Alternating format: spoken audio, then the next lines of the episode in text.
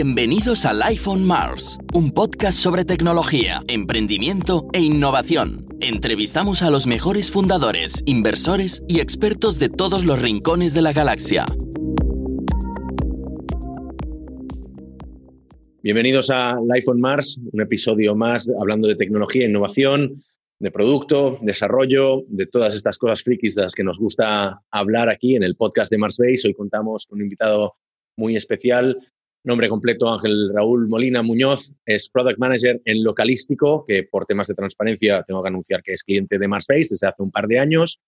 Y con Ángel, eh, para, para, presentarlo un poco, él había sido developer. Él viene de la carrera más tradicional de, de developer. De hecho, en Localístico entró como backend developer hace unos cuatro años, si no voy errado, y luego transicionó a un rol más de producto. Vamos a hablar de cómo fue esa transición y sobre todo el hilo conductor de la conversación sobre cómo afrontar los cambios de roadmap en situaciones de incertidumbre, como podría ser una ronda de financiación que se alarga o algún cliente muy grande que se cae o una pandemia. ¿no? O sea, bienvenido Ángel, ¿cómo estás? Bienvenido al podcast.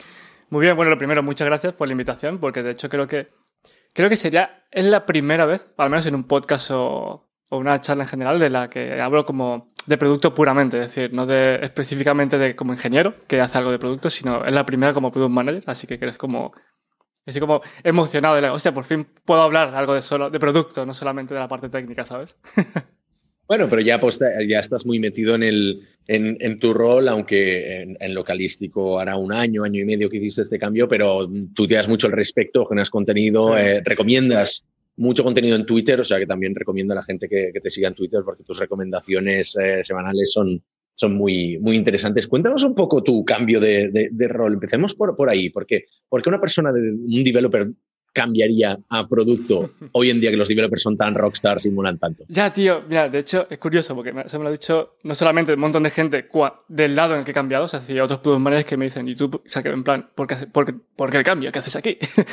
Sino también gente de mi gremio, porque es en plan, es como, eh, me estás diciendo como que en el, auge de la industria en el que prácticamente te tiran dinero a la cara, te cambias a un puesto de, producto, y es como, bueno, pues sí, ese es un poco el rollo. A ver, realmente es como creo que es como el camino que seguimos todos. Yo realmente soy una persona que no, no es que huya, ni que no me gusten las grandes compañías, sino que me gusta mucho la parte más, el tocar el producto, es decir, hacer algo tocando la cosa que estás haciendo, ya sea el, producto que estamos haciendo nosotros ahora, como la propia compañía en el momento, que se hace, ¿no? Entonces, ¿qué pasa? Yo, he transicionado realmente por, por casi diferentes partes. Desde, empecé como diseñador realmente antes que, que developer. En un momento dado, quería transformar los diseños. Lo que yo diseñaba quería, joder, quiero que funcione y no quiero depender de nadie. Y eso fue como con 15 años, 16, que era que me gustaba mucho el tema. Y lo hago yo. Y me gustó mucho hacerlo yo. Entonces, de ahí, pues una década entera eh, programando porque era como la forma más efectiva o la forma más tangible de crear algo. Para mí era la forma más creativa.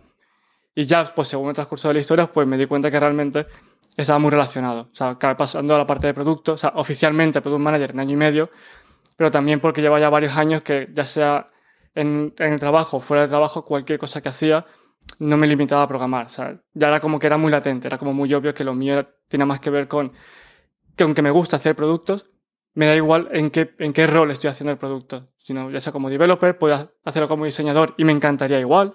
En este caso me tocó como Product Manager porque se alinearon los planetas me apetecía y mi empresa necesitaba a alguien también. Pero también es cierto que el product manager ahora es un sector que, o un rol que está en auge. O sea, eh, sobre todo en España hay muy pocos, no hemos tenido nunca tradición de tener product manager. Mm. Siempre eran como mucho en project manager, alguien que sabía algo de UX, que es entonces no se llamaba UX, era Human Computer Interaction y cosas así, ¿no? O sea, esta mezcla entre tecnología, eh, UX y negocio, que sería un poco la definición de, alguien de producto, eh, que tradicionalmente, sobre todo en Estados Unidos o en, culturas más anglosajonas, ha habido siempre, ha existido siempre. Aquí no hay. Entonces también van buscados, ¿no? Eh, ¿cómo, lo ves tú? ¿Cómo ves la, ¿Qué tipo de gente está entrando y cómo ves la evolución del sector? Pues a ver, yo por ejemplo, una de las cosas que hice, o sea, de tomar la decisión completa de decir, voy a cambiar de carrera, o sea, pivoto completamente, no solo tenía que parecerme gustarme, sino hice como, me tiré casi como entre ocho meses un año eh, intentando hablar con otros product managers de distintas empresas. No solamente las que conocía, sino que a lo mejor me pasaba lo típico. Bueno, tú que me conoces por lo que decías del contenido, ¿no? Yo leo mucho. Y a lo mejor leo el libro de, otro product manager que escribió pues, años atrás. Pues le escribía por LinkedIn en plan, oye, tenía algunas cuestiones en la cabeza e intentar ponerme en contacto con todo tipo de personas de todos los niveles. Para hacerme un poco la, la, big picture, para saber un poco dónde me metía. Y vi que, que realmente es un berenjenal. Es decir, literalmente hay una versión. O sea, la definición de product manager cambia por tantas personas lo ejecutan. Hmm. No hay una. Entonces, en España realmente sí que hay un auge. Y sí, yo como lo percibo, y puedo estar equivocado, pero la forma en la que yo lo percibo es porque en España cada vez también adoptamos muchas prácticas de, fuera que normalmente éramos, antes éramos muy reacios, ¿no? Empezando por el clásico Lean Startup hace mil millones de años, cuando antes nosotros hacíamos proyectos en Waterfall de toda la vida, y validar era una cosa de gente de Silicon Valley, no podemos hacerlo nosotros, ¿no?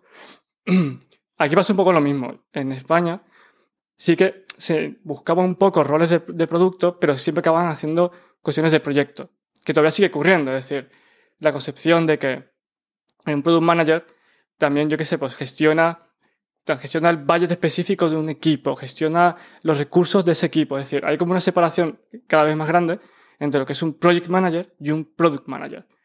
Cuando esa separación para mí empieza a ser más clara, se empieza a desarrollar más el concepto de producto, de product manager, que tiene más que ver con estrategia, tiene más que ver con visión, con encontrar áreas de negocio, o sea, una parte un pelín más holística y no tan, tan ejecutiva como un, un proyecto que tiene un deadline, que tiene que ejecutarse y tienes que trabajar con un equipo y dirigirlo, sino más como el producto, su visión y hacia dónde lleva, ¿no? Creo que cada vez es más escuela. Creo que además en España tenemos eh, gente muy buena haciendo eso en las principales empresas, lo cual ha dado visibilidad. Eh, lo de siempre, tenemos Amazon que también está en España, también hay Product Manager español muy bueno. De Google cada vez también tuvo más presencia en España, por lo tanto ese rol también se fue expandiendo aquí. Y así con todos, hasta el punto que hasta Mercadona tiene Product Manager, y además uno buenísimo. Entonces, la historia es que en, España cada vez tenemos Product Managers muy buenos, con más visibilidad, y eso crea referentes también, y referentes adecuados, no solamente referentes entre proyecto y producto, sino referentes realmente sobre cómo es dirigir un producto. ¿Y cómo consigues cambiar tu, mentalidad de developer? Porque evidentemente, pues entre, entre tech y entre tecnología y negocio, ¿no? Ahora que tienes que balancearlos como product manager, ¿te sigue tirando tu pasado de desarrollador o eres capaz de aislarte de eso y saber equilibrar la balanza? Hoy en día soy capaz. Eh, cuando, em, cuando empecé, los primeros pasos fueron horribles. Horribles en sentimiento porque, es decir, cuando empecé ya lo sabía. Es decir, no solamente lo sabía porque lo ves, sino porque tu entorno te lo dices, en plan, ojo, cuidado, que una cosa es ejecutar, ejecutar puramente, programar y hacer que esto funcione. Eh, esto ya viene, o sea, cuando tú ejecutas normalmente en un equipo de desarrollo, la incertidumbre ya viene más o menos mascadita. Es decir, tienes requirement, tienes una especie de, de framework en el que te mueves sobre lo que vas a hacer, lo que va a ocurrir. Cuando pasas esta parte, eres tú el que convierte incertidumbre en algo tangible. eres tú el que encuentra esos gaps, eres tú el que tienes que ir allí, tienes que explorar y entenderlo.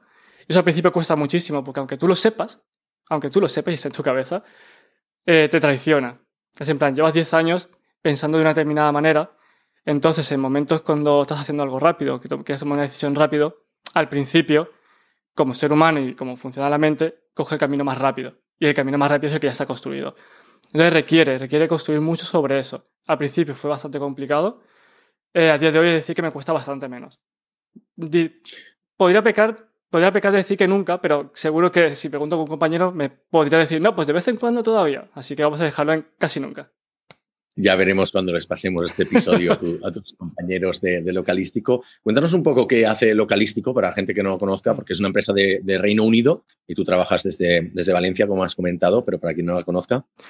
Sí, eh, pues por intentar resumirlo un pelín, porque hacemos varias cositas interesantes, nosotros en esencia somos una, somos una herramienta que automatiza inbound marketing, con la idea de llevar más tráfico a tienda y por tanto convertir más. Es decir, intentamos maximizar todas las personas que van a entrar en tu tienda, sea del vertical que sea, seas retailer, sea restaurante. nuestra misión es que más gente llegue a tu tienda, a tu, básicamente a tu localización, y eh, consigas convertir más más personas ahí. Eso lo hacemos de distintas maneras. Las principales es que, bueno, siempre pongo este ejemplo porque además creo que es el más adecuado porque creo creo vamos a hablar de roadmap eh, durante la pandemia y este ejemplo va a venir súper bien, que es precisamente eh, nosotros de las primeras cosas que hicimos y la que diría que está de las mejores que hacemos es la, la gestión de, de, localizaciones. Es decir, pongo el ejemplo clásico porque con un ejemplo se entiende mejor que yo dando un speech de producto. Imagina que eres un, eres un retailer, tienes 3.000, 4.000 tiendas en España o repartidas por Europa. Eh, solamente el hecho de actualizar la información y que eso aparezca publicado en Internet se convierte en un problema bastante grande en escala. Es decir, tienes que imaginar solamente el escenario como el COVID de actualizar los horarios, ¿no? Porque el, gobierno ha dicho que la semana que viene las tiendas de X eh, solo pueden abrir hasta las 8 de la tarde. Actualizar esta información en Google, Facebook, TripAdvisor, Jep y todas las plataformas en las que opera tu marca eh, de forma manual es muy complicado, sino imposible, sobre todo si trabajas con imágenes, ¿no? Entonces nosotros ofrecemos una herramienta que permite gestionar el Store Locator. Es decir, tú tienes todas tus tiendas ahí y gestionas todas desde el mismo sitio. El nombre, dirección, horarios de apertura, imágenes, todo, absolutamente todo. Y con un par de clics envías esto a todas las plataformas de forma automática. Es decir, se acabó ir una a una a arreglar todo eso. Además, aprovechamos todo esto y ya que estamos conectados con todas estas plataformas, tomamos información de tus usuarios. Es decir, tienes, por un lado tienes visibilidad y por otro lado tienes la gestión de la reputación de la gente que deja reviews o de la gente, por ejemplo, que te encuentra. Digamos también que esta misma gente, sobre todo en, la parte, en esta parte de la pandémica, eh, que te busca en Internet. Entonces tú quieres saber también las métricas si primero te han buscado, si te han encontrado si han ido a la tienda. Entonces ofrecemos un apartado también de, reputación para gestionar la review que se, que se dice sobre ti. Eh, puedes contestarla, puedes automatizar respuestas, puedes obtener sentimiento y saber qué se dice. Y luego, por otra parte, las métricas sobre qué hacen eh, tus clientes o posibles clientes en Internet. Si te han buscado, han clicado, por ejemplo, en llamar por teléfono, si han clicado en llevarme a la tienda, y así tener visión y control sobre esto. Y luego, finalmente, dado con todos estos insights que te proveemos constantemente, que además tenemos un sistema de reporte bastante bueno que te permite ver todo esto junto, o sea, toda esta información que es muchísima, porque cuando piensas en miles de localizaciones, eh, piensas en miles y si en muchos casos hasta millones de reviews, millones de usuarios dejando información sobre tu marca en Internet, pues hacemos un reporte muy bueno que te lo da en forma de insight. Puedes ver de forma muy rápida eh, el overall de todo, pero además, y más importante, dónde estás más fuerte y dónde estás más débil. Y con esta información, por ejemplo, puedes lanzar también campañas de localístico que te permiten, sin tener que ir a Google Ads directamente, puedes decidir, por ejemplo, como ahora, eh, en esta área no sé, en esa área de Madrid en particular estoy bastante más fuerte y a lo mejor soy una tienda de móviles y Black Friday y sale el nuevo iPhone, creo.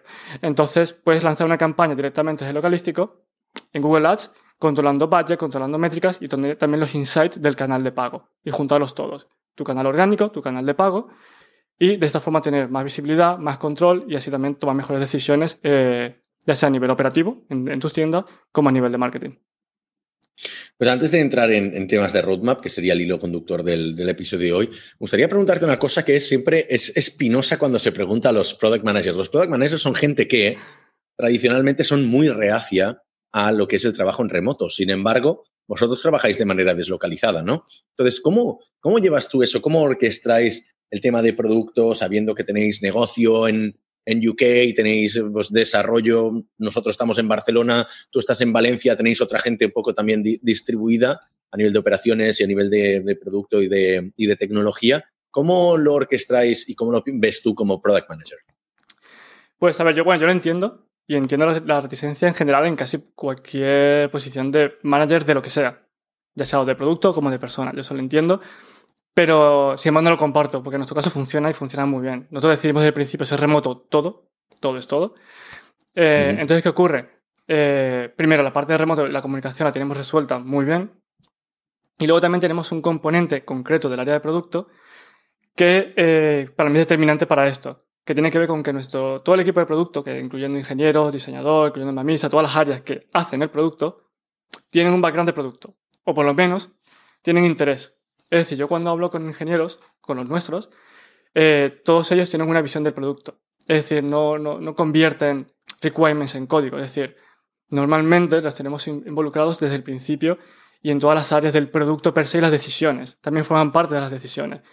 Entonces, ¿qué ocurre? Esto facilita la comunicación también en remoto. Yo muchas veces no, no necesito estar con una vara detrás de cada uno de ellos ni de ninguna otra persona porque todos entendemos por qué lo hacemos y qué estamos haciendo. Y lo que hacemos es intentar que todo fluya de la mejor forma posible en términos de, por ejemplo, cómo convertimos eh, una idea, en o sea, una idea que se te ocurre en una pieza de producto, pues ya sea en la parte tanto de mockups como de diseño, como validación, como exploración, eh, suelen estar involucrados. Entonces, esto facilita mucho que no tengas que estar encima, que, creo que es lo que normalmente pasa. Te preocupa que lo que tú quieras, quieras llevar a cabo como idea o como iniciativa no se ejecute correctamente porque no estás alineado y que el remoto amplifique ese, ese defecto de que no estás alineado. En nuestro caso pasa bastante poco. Claro, de hecho, eh, tú eres un ferviente eh, proponedor de lo que es el trabajo asíncrono, ¿no? Eh, y, yo lo veo a nivel, de, a nivel de empresa o también las comunicaciones que llevamos nosotros como, como cliente proveedor, que, que, suelen ser muy asíncronas y la verdad es que va muy bien, pero me choca por eso porque toda la gente que he escuchado nuevamente a nivel de producto dice, no, es que tenemos que estar todos en la misma sala porque si no se pierde creatividad, eh, tenemos que estar, pues, decisiones en el mismo momento, constante debate, ese tipo de, ese tipo de cosas, ¿no? Entonces, para, para que estemos todos, todos alineados me choca mucho ver una, una empresa tan mm. remota como la vuestra, tan asíncrona, que también pueda hacer producto y lo pueda, lo puede hacer también. Pero tú crees que lo llevas tan bien porque tú has tenido tu pasado de developer? Sí, probablemente. A ver, eh, bueno, todo se andará porque en realidad en el momento que eres developer, eh, aunque estés en persona, tu trabajo siempre es escrito y asíncrono. Es decir, tú mandas pull request, tú haces cosas que se mantienen en un sitio, ¿no? Cuando pasas al mundo remoto, es hacer esto, pero casi que pues, solo. Es decir, físicamente te conectas por, Zoom, te conectas por distintas aplicaciones, pero al final mm. es en esencia lo mismo. Eh, puede que me haya ayudado a mí, en mi caso particular, pero conozco otros product managers que también lo hacen en remoto y ellos vienen de, otras áreas. Ellos vienen de negocio, incluso conozco product managers que vienen de, finanzas, o sea, imagina. Eh, y sé que también lo han hecho en remoto. No, o sea, habrá que preguntarles esos detalles, cómo les va exactamente, Sé que les funciona, pero no sé, si no sé si han pasado por un proceso muy traumático. No fue mi caso. ¿Y qué tal entonces, hablando, entrando ya en, materia, en lo que es la parte más de, roadmap de producto, eh, si no recuerdo mal, tú has leído el libro de The Hard Thing About the Hard Things, ¿no? De Ben, ben Horowitz, en donde explica la diferencia entre CEO en tiempo de guerra y CEO en tiempo de paz, ¿no? Entonces, ahora estaríamos en un tiempo de guerra y dice que precisamente tiempos de guerra es cuando tienes que dejarte de historias y tienes que ir a machete ¿no? Eh, cuchillo en los dientes para, hacer lo que sea para hacer sobrevivir la empresa. Mm. Entonces, una de las cosas que te, dice ahí, que propone, es decir, menos concesiones tipo trabajo en remoto y más estar en una oficina viendo cómo nos dejamos los huevos, con perdón por la expresión, para sacar esto adelante, ¿no? Entonces, eh, vosotros, ¿cómo habéis afrontado todo el tema de la pandemia? Porque entiendo que os habrá afectado a nivel de negocio, pero os ha cambiado el, roadmap eh, seguramente de arriba abajo, ¿no? ¿Qué tal el mm. tema de la síncrono en tiempos de pandemia? Bueno, ahí tenemos dos aspectos. Uno, la parte, de, la parte de equipo y la parte de roadmap, que son como de las dos áreas en las que más afecta, por ejemplo, que te tires varios meses encerrado. Aunque estamos en remoto, el problema es que también estás encerrado. Es decir, trabajar en remoto quiere decir trabajar deslocalizado, pero no encerrado. Eso sigue siendo un problema también para nosotros. Y eso afecta a nivel de equipo. Y luego también afecta a nivel de, de roadmap, a nivel de, bueno, lo que pretendías hacer es como, bueno, ¿y ahora qué? A nivel de equipo, eh, bueno, eso ha afectado en ambas partes, ¿no? A nivel de equipo, creo que como a todo el mundo, eh, sí que tú, hemos tenido que estar un pelín más pendiente, más encima de, sobre todo, la parte más anímica del equipo, pero creo que le ha pasado a todo el mundo. Creo que nadie se ha salvado de que en un momento dado, eh, claro, todos estamos preocupados con lo que pasa en el mundo, estás en tu cabeza con tu película, además si estás dependiendo del país, estás, es más, es más hardcore o no, todo lo que está pasando. Entonces, a nivel de equipo, bueno, intentar apoyar lo máximo posible. En muchos casos, bueno, pues, por ejemplo, la gente que tenía hijos, sobre todo al principio de la pandemia, y no podía conciliar, porque tú puedes saber, tú puedes estar en tu casa con los hijos y tal, pero si tienes a los hijos alrededor dando la guerra, eh, ni remoto ni leches, es decir, están los niños y te están dando con un palo y no puedes concentrarte, ¿no? Pues incluso en esos casos fue, pues mira, ¿sabes qué? Pues tómate unas semanas porque lo mejor es que estés bien, cuida a tu familia mientras y cuando eso avance un poco, pues vuelves y, y, intentamos adaptarnos lo mejor posible. Con irte no es que se le despida, sino en plan, mira, ¿sabes que tómate tres semanas libres? Porque lo importante es que de aquí salgamos eh, más fuertes de verdad que, que, pillados, ¿no? Y luego a nivel de roadmap, eh, fue ligeramente complicado, pero pudimos reaccionar rápido. En nuestro caso también porque somos todavía una empresa que, que estamos en un nivel que nos permite estar muy cerca, muy muy cerca de lo que realmente quieren nuestros consumidores, ¿no? Primero porque lo hacemos de forma activa, es decir, es una cuestión cultural nuestra. Todos intentamos estar y conocer perfectamente, y, con perfectamente me refiero no en plan de vez en cuando, sino nuestro día a día está en entender lo que necesitan, lo que quieren nuestros consumidores y las nuevas formas de hacer negocio, ¿no? O sea, siempre estar conectado. Entonces, cuando nos pilló, además nos pilló eh, en, durante ronda. Entonces, ¿qué quiere decir esto? Nuestro roadmap ya estaba bastante calibrado y estaba como en plan, ya, eso es un poco el camino a seguir. ¿Qué ocurrió? Que llegó la pandemia, ¿no? Llegó la pandemia mm. y además, como he dicho al principio, somos, a ver, somos una herramienta que lo que hace, su, su objetivo y su misión es llevarte más gente a tienda. Tiendas que estaban cerradas, claro, y que muchas parecen cerradas. Claro, es como, mm, tiene los dos problemas, la gente no sale y luego la tienda no abre. ¿Qué hacemos aquí? Entonces, bueno, para empezar ni siquiera fue tan, tan malo. Al final descubrimos, tuvimos el temor como todo el mundo, en plan, bueno, ¿qué va a hacer la gente ahora, no? Entonces, lo primero fue en plan, no tomar grandes decisiones las primeras semanas, en plan, eh, que eso es lo peor, en cualquier aspecto de la vida, no tomar decisiones en el momento más caliente. Salvo que sea extremo, ¿no? Y no estamos en un extremo todavía. Entonces, primero vamos a ver qué ocurre y tomamos decisiones. Una de las primeras cosas que vimos que realmente no se perdió tanto eh, de hecho, creo que a mucha gente le pasará, sobre todo si lo escuchas este podcast este mes, que estamos en septiembre, que la gente está yendo a las tiendas. Incluso a, lo mejor alguien nos escuche piensa, no, yo en verdad ya voy a tienda. Puedes comprar online, te llegan dos horas, sí, pero yo quiero ir a la tienda. Sí, lo que te decía antes, puedes ir a eh, ASOS, te manda realmente toda la ropa ya más baratísima y, casi está inmediatamente. Ya lo compro esta tarde, mañana por la mañana está aquí, me la pruebo y la devuelvo. Ya, pero yo quiero ir a la tienda igual. Entonces, ¿qué ocurre? La previsión eh, de que a lo mejor iba a ser un problema muy, muy impactante, no lo fue dando. Y luego además todos se adaptaron, todas las verticales se adaptaron a esto, es decir, eh, que no podía, por ejemplo, tener aglomeraciones, pues implementó sistemas de cita previa. Entonces la gente sigue yendo, pero de forma más controlada.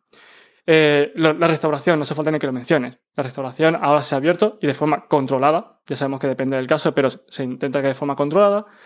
la gente sigue yendo. Entonces, eso fue como en plan, de repente, bueno, ok, eso está controlado. Pero ¿qué pasa con las áreas de negocio? Porque tenemos una proyección de distintas maneras, eh, no solamente de expandir eh, nuestro negocio a, más áreas geográficas, sino además ampliar eh, o intentar crear nuevas áreas de negocio o potenciar algunas en particular. Ahí sí que hubo cambios. La forma en la que lo abordamos fue un poco como, como creo que como debería ser siempre, un poco con pragmatismo. Es decir, que íbamos, o sea, nuestros números siempre estaban muy bien, siempre hemos tenido muy buenos números, pero siempre piensa, bueno, que que puede pasar que nos mate, ¿no? Que puede pasar que, bueno, que pueda, poner en riesgo el negocio, que pueda poner en riesgo que, que salga de las personas. las cosas en las que tienes que pensar aunque te vaya bien, tienes que pensar siempre en el peor escenario. Eh, y tras una evaluación lo que pensamos fue, bueno, ok, vamos a intentar ver eh, con la información que tenemos dónde, eh, dónde podemos ayudar mejor a nuestras marcas a esta transición.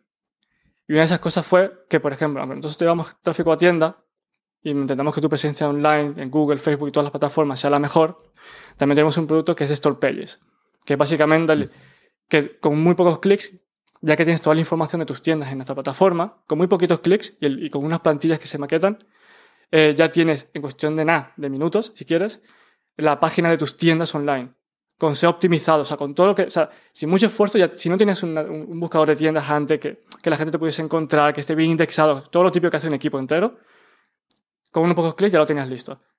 Y fue donde empezamos a meter el foco, en intentar ayudar desde los canales online, no solamente en la presencia, sino en decir cosas muy típicas. Una cosa crucial y muy crítica ahora mismo es que aparezcan los horarios correctamente. Parece una chorrada, pero cuando son miles o cientos de miles de localizaciones, poder reaccionar a un cambio legislativo de hoy para mañana es fundamental.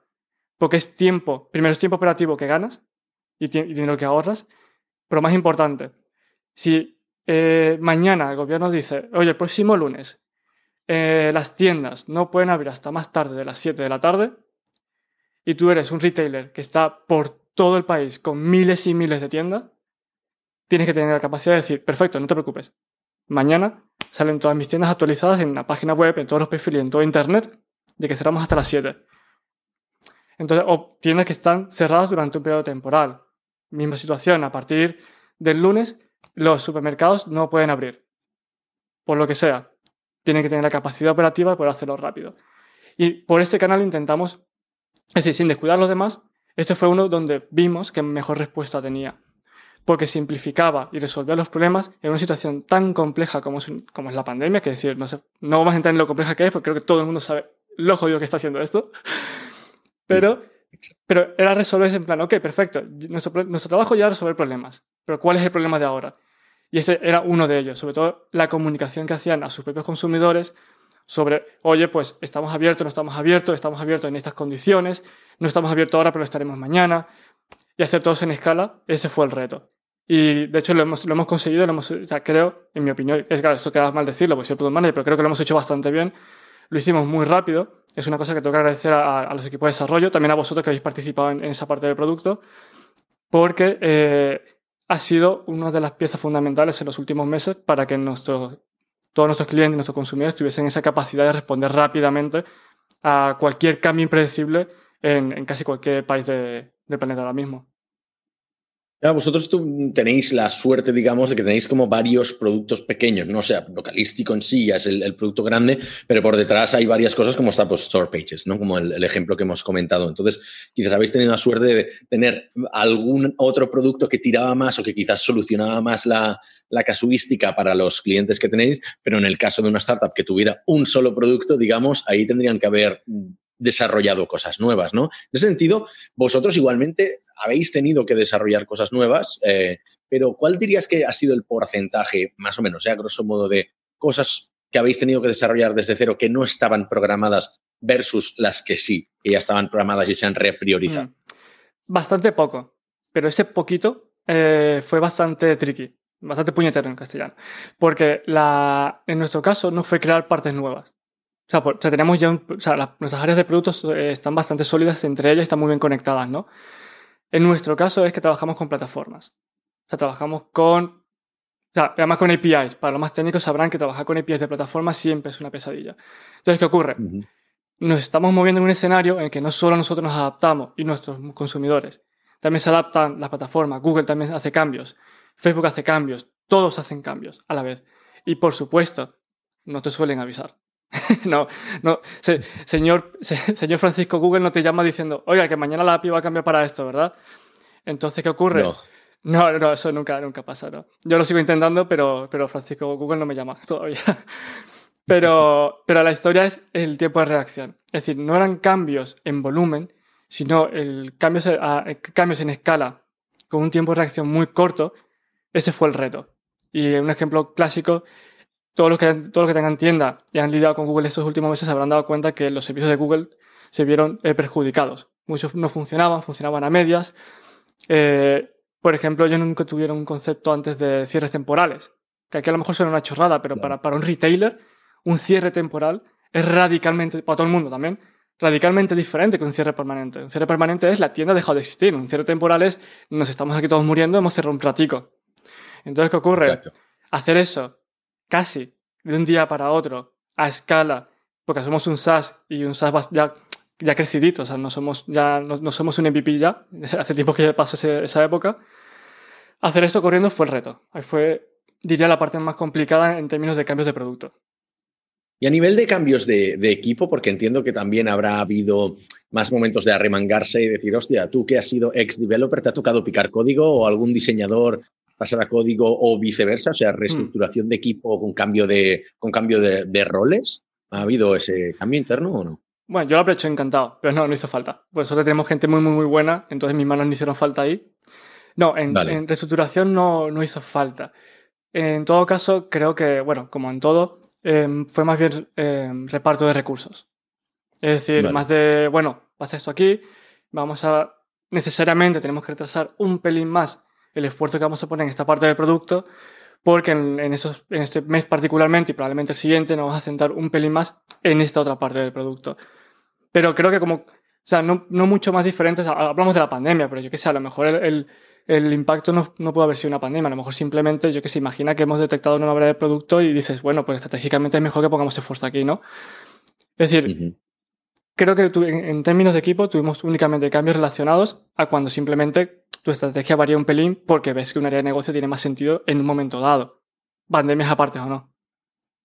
Y a nivel de priorización de, tareas, por ejemplo, ah, ¿habéis tenido que parar algún desarrollo grande que estuviera en curso, algún, alguna gran campaña que tuvierais programada, dejarlo, aparcarlo 100% y pasar a hacer otras cosas? Es decir, ¿cómo, cómo, cómo habéis gestionado la priorización no solo a nivel de roadmap, sino a nivel también de expectativas de equipo? Sí, esa parte fue un poco también, un poco tricky en esa parte. O sea, sería mentir si no, o sea, si, tuviésemos, si, dijera que, tuvimos un impacto cero. Eh, creo que la mayoría de la gente hemos tenido eh, durante al menos el periodo fuerte de, de, la pandemia que surfear un poco la ola casi a diario, ¿sabes? Priorizar un poco según te mueves. Eh, sin cambios muy drásticos, porque tampoco era el plan, donde sí vimos cierto parón y también tiene, todo el sentido del mundo, que era como decía antes, una, de las ventajas de nuestra herramienta es que además también puedes lanzar campañas en Google Ads y directamente sin tener que, sin tener que ir a, Google Ads, por ejemplo. Puedes preparar la campaña y un, tiras algunos clics, ya tienes una campaña corriendo y obteniendo métricas, etcétera, ¿no?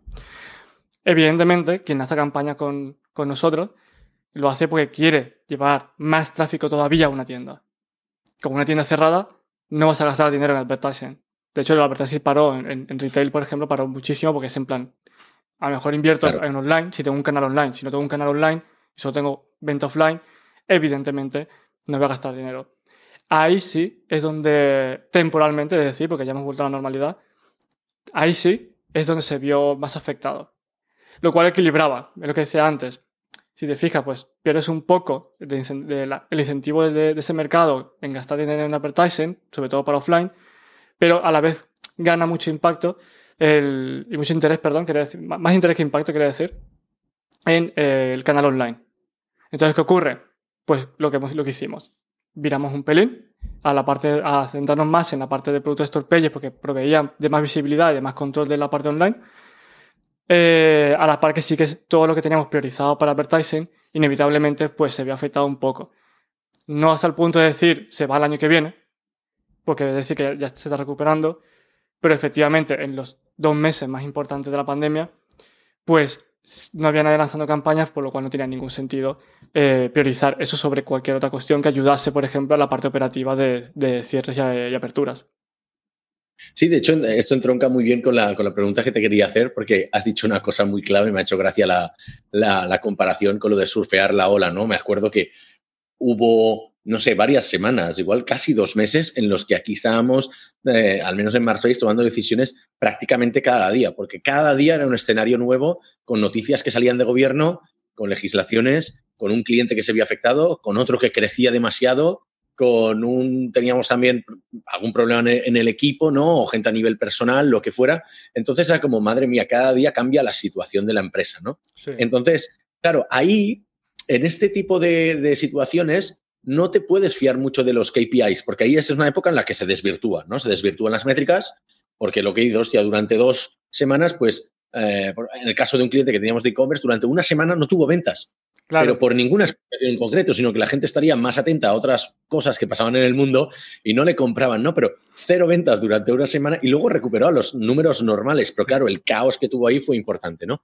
Entonces, en esos momentos no te puedes fiar de las métricas. ¿Cómo, ¿Cómo lo hacíais vosotros para priorizar o para tomar decisiones? ¿Qué era? ¿Sensaciones? ¿Era experiencia en crisis pasadas? ¿Era, ¿En qué os basabais para tomar decisiones de producto? Eh, bueno, aquí creo que la parte fundamental eh, también es la parte que te he dicho que como, como empresa eh, tenemos una parte cultural en la que estamos muy, muy encima de conocer a nuestros clientes y conocer el mercado, ¿no? En, en global, en casi cualquier área. insisto, incluso en ingeniería, se suelen preocupar mucho sobre esto. Eso ayuda en el general.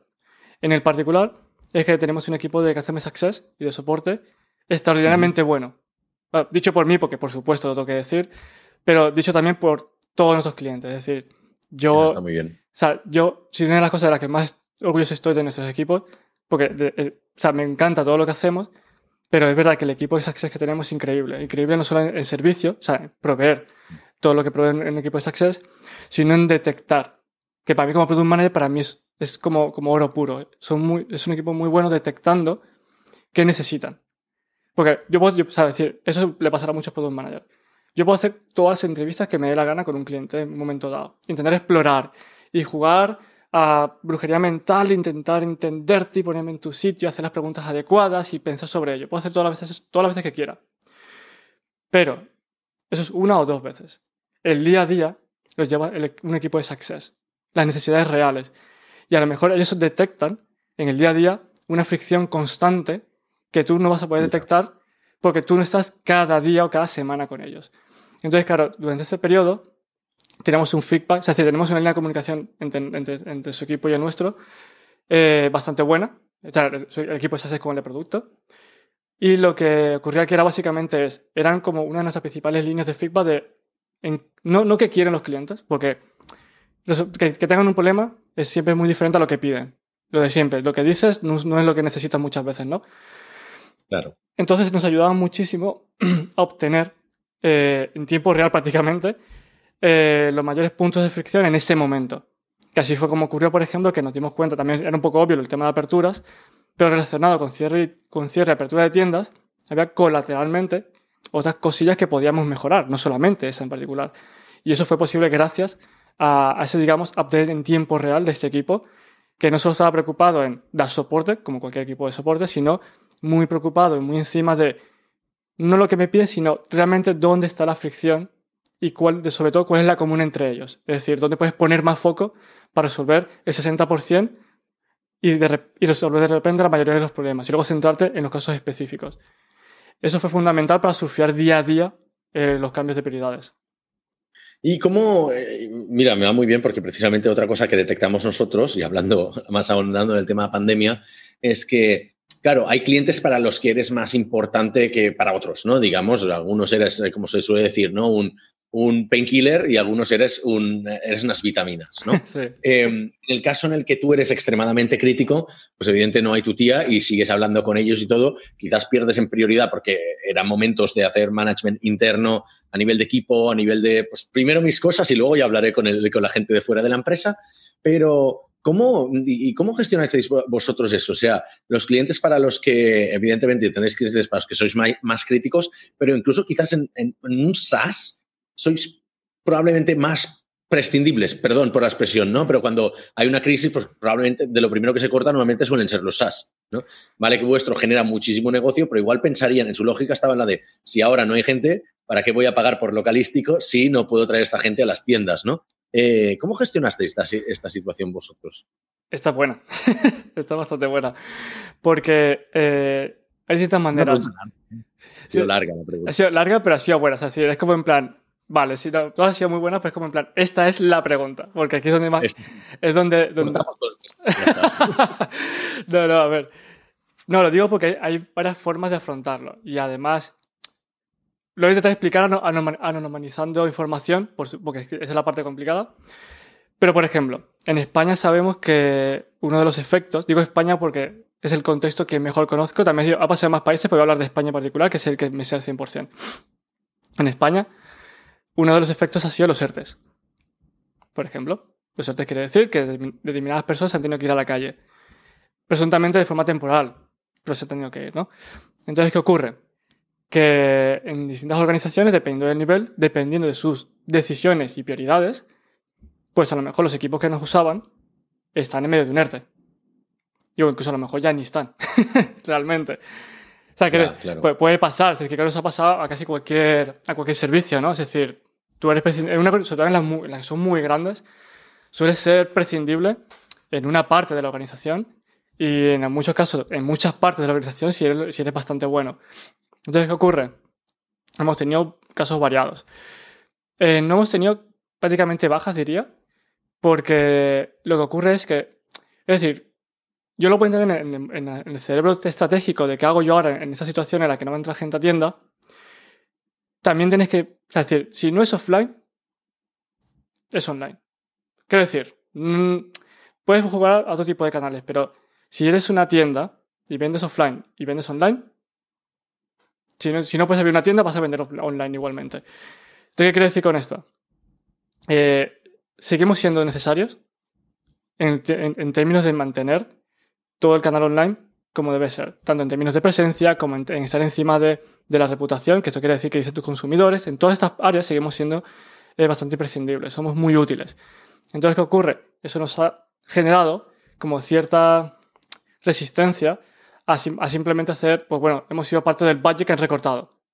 Eso o sea, por suerte no hemos entrado en ese tipo de recortes porque es muy difícil, cuando tienes una estrategia online, sobre todo cuando estás en, un enterprise muy grande, siempre que mantengas la estrategia online, es muy difícil que, que en nuestro caso al menos, es muy difícil que te tiren por cuestiones de budget. Porque, perfecto, yo sé que la tienda está cerrada hoy, pero por dejarlo muy claro a todo el mundo, mi negocio va de que en algún momento dado yo pueda abrir estas tiendas y la gente vaya allí. Porque otherwise, aquí no hay, no, hay, no, hay, no hay juego. Ni yo, ni tú, ni nadie juega. Porque si yo no puedo abrir la tienda, aquí no jugamos ninguno. Entonces yo creo que eso es la parte también del mindset de no tomar decisiones. Creo que nos ha pasado sobre todo a todos a nivel de estrategia. No tomar decisiones drásticas en, en, el, en ese pico de, incertidumbre. Porque a la larga es, es eso. Es puedo cambiar mi estrategia un pelín. Pero yo esa tienda la tengo que abrir como sea. Y todo lo que signifique presencia online y llevar gente a tienda, estamos ahí metidos. Entonces, si no es por, si no es por por B, vas a estar ahí.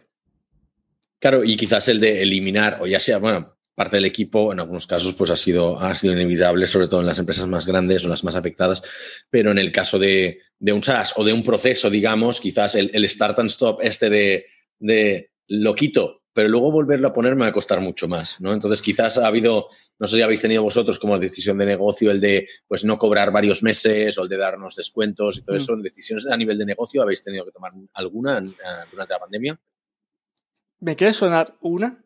O sea, en, en general no, o sea, la respuesta es no. Me sonar yeah. algún caso en particular, también con un ERTE español, pero, o sea, pero no, no de un o sea, no, lo típico, no es en plan, mira, no, no podemos seguir con, con, no podemos seguir trabajando porque no, no hay budget eh, me, suena, me quiere sonar un caso de, de, de, un problema similar. En plan, no, lo que no podemos básicamente es que se ha retrasado el budget X meses por esa situación, pero, pero no. Yeah. Eh, me quería decir, me sonar solo uno y además ni siquiera estoy seguro, porque no estuve encima de esa, de que fuese ese el caso. Entonces realmente no, o sea, para mí, en toda esta travesía de los últimos cuatro meses, en, términos de budgets, en términos de decisiones, en todo te vuelves imprescindible, eh, yo creo que había casos en los que, bueno, sí, te tambaleas un pelín, no pasa nada, se ha hablado y en otros casos te vuelve más imprescindible. Esos son nuestros dos escenarios. No había un escenario de decir, bueno, qué locura que tenemos que reestructurar contratos porque, por suerte, teníamos ya, digamos, bien asentadas ciertas bases de producto que, que nos ha permitido preocuparnos de otras cosas y no de, no de contratos. Perfecto. Y ya para cerrar, última pregunta, y lo dejamos aquí, es ¿qué gran cagada a nivel de producto te gustaría compartir con nosotros? Siempre cerramos con una, ah. una gran cagada tecnológica, pero igual hoy te dejamos con una de producto. Hostia, tío. Porque te, que la has Uf. hecho tú, ¿eh? si no, no sirve. No, no, claro, no, no.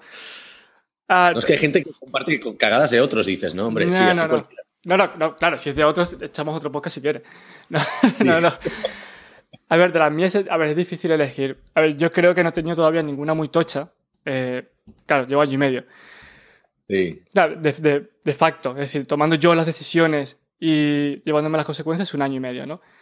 Eh, sí. Recuerdo dos hoteles. No claro, he tomado. No, no, o sea, sí que he tenido alguna. Tuve una en la que. Tuve una en la que pude recular. Eh, fue bastante estúpida porque fue en plan, tenemos que sacar fun una funcionalidad que es básica en, en, muchos SaaS, que es la mejorar el sistema de, el sistema de editar en, en bulk. Que eso nos pasa de todos, uh -huh. la, sobre todo en masa, ah, ¿no? Sí. Tenemos un sistema, pero iba de, de, mejorarlo, ¿no? Y eso también fue hace ya meses, ya me pidió un pelín más verde.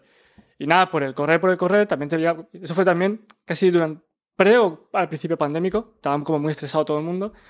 Eh, todo mi input de todos lados era hay que, o sea, hay hacer esto en particular. Yo en plan, a ver si nadie se puede equivocar, ¿no? Si hay 100 personas pidiendo esto, pues la cagada fue básicamente la clásica, la de creerte que la request es el problema. Entonces, justo nada, para mí es una cagada porque para mí tuvo impacto en el equipo más que en el producto, porque fue tarde antes de empezar el sprint con todo definido, fue en plan, freno de manos. Eh, tío, eso no tiene sentido. nivel me he ido me he a dormir con la cabeza, ni he dormido porque era en plan, es que no lo veo, es que no lo veo.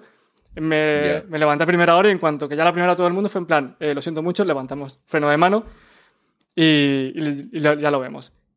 Ese es mi mayor drama. Es decir, yo entiendo que haya otro drama más grande, para mí era un drama porque era en plan, era la primera vez que me enfrentaba a un nivel de duda, a punto de ejecución, de más ejecución larga, con un montón de gente encima, yo, no, no, freno atrás. No. Y fue, fue bien porque ahora sí que lo estamos haciendo y lo estamos haciendo correctamente. O sea, estamos dando en el clavo y la gente está muy contenta. Así que, bueno, un trade-off ahí. A lo mejor dentro de un año repetimos eh, podcast y estoy seguro que lo que queda de año eh, tengo margen para cagarla bien todavía. Seguro, seguro, porque además hay, hay otras cosas que se nos habrán quedado en el, en el tintero y he aprovechado para andar más en el tema, en el tema pandemia habría estado bien, igual para, para, otra ocasión, hablar más de cambios de roadmap en base a fundraising, que es un tema que casi no, que no hemos, no hemos tocado, ah, sí. pero eso da, seguramente da para otro episodio. Así que muchísimas gracias, Ángel, lo dejamos para, otro día. Gracias por estar con nosotros. Un placer.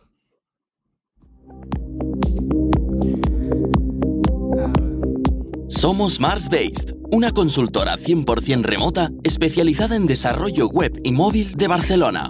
Ayudamos a todo tipo de negocios, desde startups hasta grandes corporaciones, a hacer realidad sus proyectos tecnológicos. ¿Y a ti, en qué te podemos ayudar?